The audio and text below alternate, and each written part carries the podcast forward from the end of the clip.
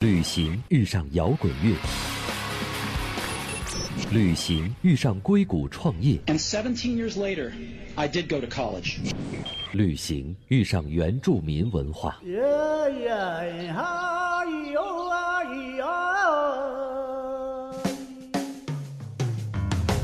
不谈情怀，只聊干货，一本旅行。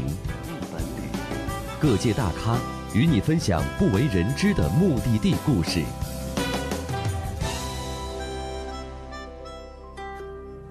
世界是一本书，不旅行的人只读了其中一页。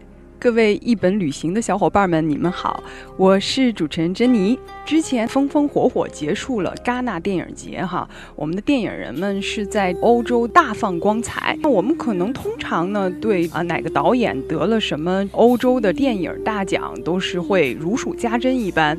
但是如果我现在问你，你知道吗？在中国大陆第一位获得国际三大戏剧节之称的爱丁堡易碎节亚洲艺术大奖和最佳导演奖两项大奖的话剧导演，他是谁呢？其实呢，他呢就是现在坐在我面前的嘉宾三拓奇的剧团的创始人赵淼。他毕业于中央戏剧学院导演系，现在就职于中国戏曲学院的讲师。二十多年来呢，他专心探索形体戏剧，啊，也是深受法国戏剧大师雅克勒考克的影响。至今呢，也创作了很多，包括像《达人为爱狂想曲》六比三、二零零八《罗密欧与朱丽叶》、《东游记》、《忆光年》、《九种时刻》、水声诗歌、数雷公等等非常有诗意的形体作品。赵淼，你跟大家打个招呼吧。各位听众，各位好朋友，大家好，我是赵淼。嗯，其实刚才呢说了赵淼的很多身份，其实在他做导演之前呢，他还是一位童星。他曾经合作过的演员呢，是我们现在众人皆知的国民女神高圆圆啊、李冰冰这样的搭档哈、出演过像张扬导演的电影《爱情麻辣烫》，李少红导演的电视剧《大明宫词》等等这些家喻户晓的影视作品。那么你觉得很遗憾吗？现在坐在这儿呢，可能大家还不是特别了解你是呃一个戏剧导演的这样的身份，对，还是会提到你曾经当童星的那时候的那些事儿。你遗憾吗？如果当时一直坚持表演，是不是现在就已经成为一个一线红星了呢？也还好吧，因为每个人都有自己的命嘛。你上来一说就是属于童星，嗯我觉得这定位挺好。不是吗？就是那个，就红了一年吧，觉得挺、嗯挺好，是因为每个人有自己的一个想法方向吧。我其实可能更中意的是舞台嗯戏剧。但是我觉得这些影视拍摄的经历对我有一个特别大的好处，就是我接触到的这些呃老师啊，或者合作的这些好朋友们，他们几乎都是在戏剧行业里也有过很多造诣的，所以通过他们，我可能会更加了解戏剧，所以我就特别呃也不遗憾。是你先接触到戏剧，嗯然后才有了这些影视表演的经历，还是说呃反之？接触影视创作其实特别偶然，就比如说拍《爱情麻辣烫》吧，嗯那当时，呃，张扬导演的助手就是现在也比较有名的独立片的导演叫盛志民，那他嗯当时是《爱情麻辣烫》的副导演。负责选选演员，然后他当时就到了我们那个中学。据他说，他是去了北京所有当时在七月初没有放假的所有的中学，收遍了所有大概的十七到十八岁的那个男孩儿、女孩儿所有的资料。那当时正好我们学校呢还有一天就放假，他就冲进去了。哇然后我是我们班最后一个。好巧对，啊！录录到我那个采访资料的时候，他也累了，我也累了。然后他说哦：“你咱俩歇会儿啊。”他说：“这哎，我觉得你怎么特别不兴奋呢？”我说：“第一个，我在这等了一个小时。我说我在这儿坐。我说第二个呢，我觉得我希望不大，但是呢，你既然来了，我就录吧。哎，他这一觉，他说：“你知道吗？我们这个戏中的角色就是属于爱搭不理，然后特别不爱说话，然后爱自己琢磨琢磨，听听这个，呃，看看那。”他说：“你是这种？哎，我是对声音来说，我还挺挺喜欢嗯各种声音。对，我想起来了，有这样的桥段，你那个角色，对，然后他嗯说：“那你愿不愿意演？”我说：“我愿不愿意演和我能不能演是两个概念。”嗯我说：“我愿意演。”他说：“那你等着吧。”说我们把这个呃给导演看看。好，这一去就属于就没有音鸟无音信了，我们就放假了。等到好像是第二学期的还没开学，然后通知我说去剧组看一下。那当时呢，高圆圆已经定了他了，其实是按着他来选男演员，然后给我们俩台词儿，然后让我们俩对话，看看嗯搭不搭。我相信肯定是不搭的啊，因为当时我的状态应该属于就是野兽的长相，高圆圆长得漂亮嘛，我想、哦嗯、这个肯定我这个桥段不是一个偶像片的一个质感。那么大概可能又过了一个月以后，然后说定了，但是要接受半个月的一个集训吧，就是其实就是中戏。当时因为张扬导演是中戏导演系的嘛，他说嗯要可能接受半个月的入进组封闭式的训练，嗯。我们就进进了组，然后我和高圆圆，然后当时还有亚特导演、盛志明导演配合张扬导演一块儿给我们做这种戏剧训练，我觉得还挺有意思，使我了解了很多中戏上课的那种状态，所以我其实特别向往中戏。就是因为这样的一个封闭的训练哈。对对对，就更加嗯了解它，然后更加向往他。嗯，实际上可能这个训练之前，你和高原都没有什么专业的表演的这样的经历。对对对，我们俩凑在一起嗯特别偶然吧。然后据说这个找高圆圆是在一个书店里头，然后可能他们的那个副导演看到了他，然后就要。那真正是眼前一亮，对对对不像到你这儿就是眼前一闭，最后一个。我说为什么 他是从书店发现的，我是在学校憋着呢？因为我知道你其实创立你的三拓奇的剧团已经有二十年了，嗯这么算来，应该是在演这部电影之前就已经有演戏的这样的种子了。对，九七年拍的《爱情麻辣烫》，然后嗯九六年成立的三拓奇。那当时其实确实是因为我们当时老去仁义看戏，去中戏啊，去实验话剧院看戏。然后大家就决定去做这么一小的剧社，每天利用我们，比如做完值日，因为我是负责锁门，所以我有一小权利，就是我可以走得很晚，就利用教室，哎，然后哦我们这小组人呢，老爱争取做值日，所以老师就觉得特别诧异，说大家都不愿意做值日。完，我们这正好是六七个人，正好够一组。我说嗯我们这个我们来负责值日，把桌子给他码好了。老师说行，可以可以。后来就觉得光排戏多没意思，那大家嗯是不是可以有一个小的组织、小的团队，我们一块儿看戏，一块儿聊戏，然后一块儿排戏，这样会有一个核心的感觉。嗯就成嗯，立了三拓旗，可三拓旗怎么那么像一个中央的什么组织一样？而且还属于半地下的，因为我们所有的排练几乎都是在夜里，在教室里把桌子一推开，然后我们就开始排练了。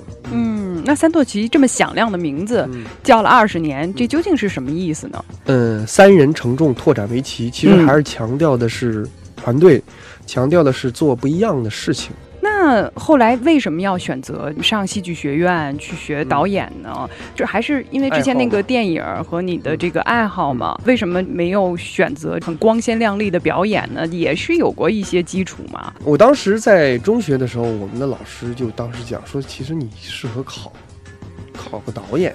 他说：“你看你那么能折腾，那么能组织，说你在实际上，折腾（括号里边能组织）就是说比较闹，对比较淘。对，然后你看你平常都挺闹的，一到排个戏的时候，这儿张罗那儿张罗，什么借教室，我们曾经把两个校长的所有座椅全当道具借来，然后校长是站着办公。然后他说你适合考导演，哦，然后我就想，嗯，导演，呃，确实是九七年拍完电影以后，我就想，嗯，我我可能就奔表演去了。嗯，但当老师说你要不然考导演的时候，我以为他是对我的形象的一种否定，这个让你幼小的男生的心灵还是受受到了了一个成人都不能接受打击。后来慢慢就那你的意思是说，张扬导演的颜值不是很高吗？啊，他他颜值还是很高的。嗯我因为不知道他会不会听到这节目，然后后来就考导演，呃确实是因为导演，我发现他是另外一种创作类型吧，更强调创作者的表达和整体的这种把控能力。后来我就觉得，嗯，说的也也挺有道理的，然后就考中戏。我当时其实对于大学没有太多的概念，但是中戏对我来说，就是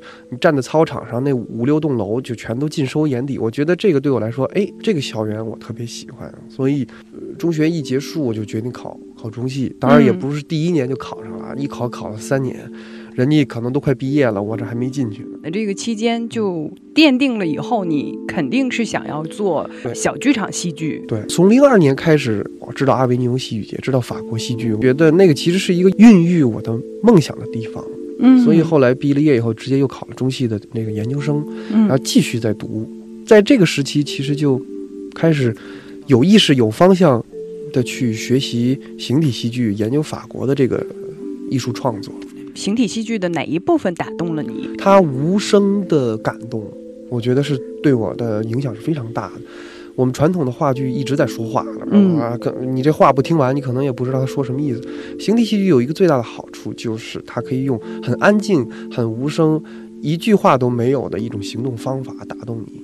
嗯我觉得这跟生活当中很多人的动作是有类，就是有关系的。比如说在机场，你和你最亲的人要告别的时候，你们可能没有太多的有用的语言啊，是。跟他寒暄啊，嗯，不会长篇大论，对对对，或者是嗯伪装自己不要流泪，但是嗯。你突然发现人们的行动会变得非常真实，他们拥抱，他们拉着手，他们不愿意松手，然后他们张望，对张望，然后嗯把手放在后边，因为手容易表现出悲伤，嗯。他们会隐藏自己的悲伤，然后他们会不哭出来，嗯，或者是哭出来以后马上笑出来。我发现这个身体的表演其实是非常非常打动人的。嗯。嗯，对于形体戏剧对你的这样的吸引，嗯你觉得跟你的家庭有什么关系吗？有关系吧？因为，呃，我家里人也是做舞台的，然后整嗯个这个一家上上下下。应该是能搭出一戏班儿吧，比如嗯有有搞戏曲的，我姥爷那一溜儿，什么小姥姥二啊，就是全是京剧科班傅连城出来的，他们嗯做戏曲的演员。然后我爸爸他们，我妈妈他们是做戏曲的舞舞台美术层面的嗯工作，然后我哥哥呢是中戏九三表演级的，然后我姨父大大姨他们呢又是做戏剧教育，就是戏嗯。剧的学校老师，所以看这一家人对我的影响非常非常大。正好多你一个导演就把大家组织起来了，对对对对，是不是我们传统的戏曲和诞生在法国、发扬于嗯欧洲的这个形体戏剧有挺紧密的关系？嗯，你说的对，嗯就是他们之间的联系非常的密切，因为我们其实觉得，就是西方或者说法国的这种形体戏剧，甚至包括它的当代戏剧，我们都觉得越来越像戏曲。因为我想，可能在上个世纪五六十年代的时候，当西方的欧洲戏剧大师们看到了东方的咱们中国的戏曲也好，是日本的能剧也好，或者是印度的梵剧、巴厘岛的这种舞蹈也好，他们都会觉得，哎，你看这个东方的假定美学、表意美学的这个戏曲作品的时候，他们就会觉得。我们的作品是不是也可以向他们学习？因为我们都知道，就是欧洲早期的像自然主义和现实主义作品，强调的是写实，是，然后不断的制造幻觉。嗯，那当他们看到东方艺术之后，他们会发现，其实舞台上最有魅力的是那种假定性，所以他们开始向我们学习。就是在上个世纪五十年代到七十年代的时候，嗯，我们现在在看现当代的中国戏曲和西方的这种戏剧来对比的话，我们会会发现他们其实在很多美学观点上是非常一致的，就像你所说的，嗯嗯，这个怪圈挺有意思的，因为嗯戏曲已经。逐渐的淡出了舞嗯台，包括那个年轻人也嗯不是特别的能够接受或嗯特别的喜爱，嗯，但是反而在欧洲被很多大师作为创作的源对泉。对对，没错嗯，。这是为什么呢？比如先说在中国，戏曲可能它不是城市当中主要的，嗯，演出的作品，但是嗯在可能很多广大的农村，可能戏曲是更多的作为是就是平常百姓生活当中必不可少的。其实嗯按说来说，中国准确的来说应该是是一个戏曲大国，比如说京剧、昆曲。呃，黄梅戏黄梅嗯戏、晋剧、梆子，嗯其实它是它的戏曲观众远远超过话剧观众。广大的群众没基础，话剧对于中国来说，可能也就不到有一千万吗？加起来可能不到吧。但是戏嗯曲的这个观众可能是上亿或者超亿了。那么西方的这些大师，他看到了东方，首先一点原因是因为他觉得他有不一样的东西。欧洲的艺术家们可能有一点比较值得我们学习，就是他们更懂得去面对和融合，呃，他的胆量会更大一点。包括现在还活跃在法国剧坛当中的英国的导演啊，彼得·布鲁克非常嗯有名。然后在中国乌镇戏剧节呀、这个呃林兆华的邀请展当中都看到他的作品。他其实对中国戏曲非常非常的向往。他的作品当中，我记得有一次看他的那个轻歌剧在巴黎叫《魔笛》，他很多的动作几乎是从戏曲当中学来的，比如说这个。一个精灵遁地，在地下走，他学就学习了中国戏曲，比如是矮子步，然后背着一竹竿，哦那竹竿就代表竹竿上面是代表陆地上，竹竿下边是代表土地里头。哦，哎，我一看到这个，我说这个太戏曲了。他说，嗯，他是我们都是从这个东方的传统当中看到，所以你看，他们从中国传统当中或者东方传统艺术当中看到了新的一种希望和欧洲当代的这种剧场融合，所以开始发生了变化。那我想，中国戏曲虽然现在还不是大都市当中主要的演出呃内容，但是我相信它可能会在五年到十年之内会有一个巨大的复兴吧。我觉得，嗯嗯，作为一个呃，你们几个小伙伴儿攒起来的很脆弱的这样的一个剧团，在它真正的商业化之前是怎么样的一个坎坷的路程呢？非常坎坷，因为首先你刚才谈到，我们是一个非商业的剧团。你想排戏的时候，第一需要剧场，第二需要人，第三需要钱。人嘛还好说，因为大家都是热血对热血 文艺青文艺年青年，嗯文艺男女青年，然后人都在。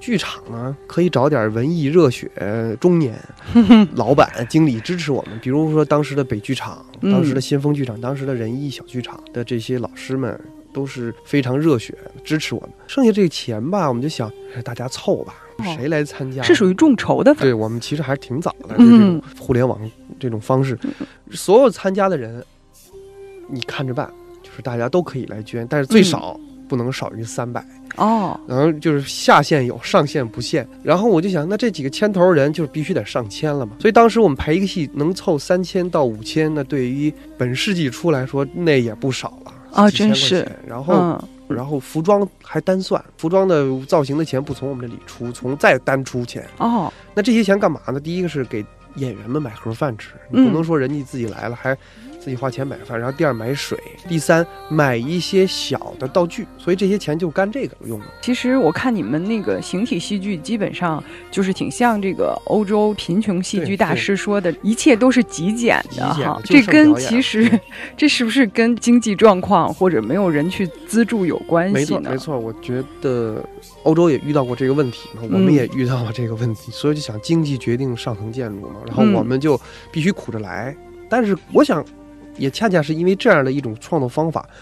才让我们对形体戏剧或者对形体戏剧创作更加了解，就是它是需要极简，必须出现在舞台上的才会出现。那个时候排戏在哪儿排呢？排练场也是要钱的。基本是打一枪换一个地方嘛。比如说人今天说我们这个剧场的前厅没演出，嗯有这么一个二十平米的长条，你们在这儿排吧，我们就在这儿排。过两天说演出不行了，说那个放假了，小学小学有一个音乐教室，你们用吧，好排两天。然后人说不行，我们有那个夏令营。哎，但是那时候觉得还挺好，就是不会因为这种流浪漂泊嗯会打打消我们。反正天天我们那些排练的道具就背在包里头，随时哦准备出发，随时准备停留。我觉得还有一个难题是，当时对于学导演专业的你来说，或者是刚刚开始毕业的你来说，其实形体戏剧的那些资讯并不是很多。嗯，啊，何况是对这些演员，可能他们更是可能就通通过你了解，嗯你们怎么能够在这方面培训自己呢？嗯，呃，确实是当时的这些资料非常少。关于形体戏剧的这个资料是可以说全国范围之内可能只有两篇文章，它还不是主要介绍方法，而是介绍这个戏剧流派的。我们就会通过朋友，比如去呃咱们台湾去买这些文中文书，然后去这种国外的法法文网或者是嗯英文网去找他们的，还得翻。墙哈。对，嗯然后去翻译，嗯然后翻译来以后也发现可能是很早期的一些文章，嗯但是比较好的是我们看到了早期的时候看到了他们乐考课他的学生的几部作品在中国演出，嗯而且当时是内部交流演出。哎，我觉得可能看一个演出比看一本书会更加直观。虽然不知道人怎么排的吧，但是你知道人家那个成果了。就是比如说咱们吃那法国大餐，嗯你吃到嘴里觉得特别好吃，你会想是用的酱油还是用的芥末还是用的这个奶酪，然后慢分析哎分析它，然后嗯慢慢的去推演嗯它是怎么排的。当然办法可能很笨，嗯但是总之是有了一个根据和有了一个依据吧，我觉得。嗯，嗯，那还觉得挺奇怪的哈，嗯因为其实你们没受过整个这个形体戏剧的系系统培训哈，但是我觉得在三道旗排练呢，好像感觉跟法国还差不多，因为它的排练和一般话剧不太一一样嘛。怎么抓到了这个神同步的感觉因？为你说这个问题恰恰是戏剧的一个本质嘛，它是模仿。嗯，模仿学，就是我们虽然不知道它怎么排的，但是最起码我们知道它呈现的样子是怎样的。最起码我们可以模仿出来。比如我们早期的几部作品，比如六比三的时候，它可能某种程度上来说还不能算当时那个意义上的形体戏剧，可能更像是一部哑剧。哎，我想哑剧恰恰也是形体戏剧的一个基础。是，我们当时老想说话，就没办法了，就必须要求大家不说话。所以嗯当时大家表演的时候，老有一种想说话的冲动，我们就把语言禁止了。那那个时候表演像哑剧，后来慢慢发现了我们的作品开始向默剧发展，就是他开始有说话的动机，但是他身体行动的动机会更加强烈一点。慢慢到零七年、零八年，我们获得更多的这种训练的方法，了解他了以后，我们的各种方法会同时运用，你就会发现演员表演和我们整个的观念都会推着我们往前走。嗯，现在肯定是你们上到了一个新的高度哈。我想知道，当时经过你们的各种各样的努力哈，搬上了舞台以后，最初创作的比较稚嫩的这些戏，已经面对了观众，他们的反应是什么呢？反应两极化吧，嗯一个是觉得这怎么能上舞台呢？这根本不是话剧嗯，啊！本来我们也不是话剧嘛，你们对，这跟仁义怎么就不对就不对味儿啊这？这怎么你们就没有话呢？这叫话剧，你们都没话，你们这不是你看看人家茶馆，对，你们这不是欺师灭祖吗？然后第二就是一波年轻的，或者说是观念比较开放的观众和嗯业内的前辈会非常喜欢。当然，我们的作品肯定是有问，就是还有很多不足嘛。哎，这两波的观众的分化，其实让我们发现一个问题，就是可能在中国目前的这个土地上，我们的戏剧的普及或者戏剧的推广，可能还还是非常滞后的。比如说，对于话剧这个词来说，它并不能准确的概括舞台演出或者叫戏剧，它只是当时中国现代话剧运动早期，洪深先生为了让它区别于中国戏曲，看这个台词多，所以就叫它话剧吧。是它有它的时代的特殊性。那么面对现在来说，就是当下，我相信很多听众，你们看到的所有的舞台作品是样式纷繁，非常嗯多元化，也很难以话剧来概括所有的舞台演出，是非常不准确的。它是多样化的，比如舞剧、音乐剧、歌剧、戏曲，嗯然后小剧场的戏剧，然后。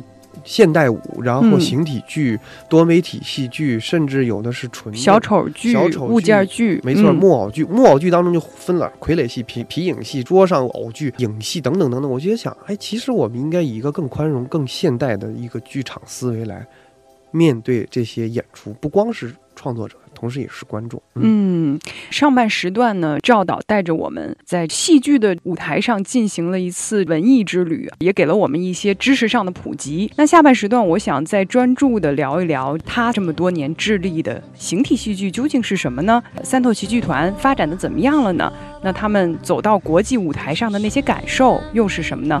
好的，谢谢各位一本旅行的小伙伴们，下半段我们马上回来。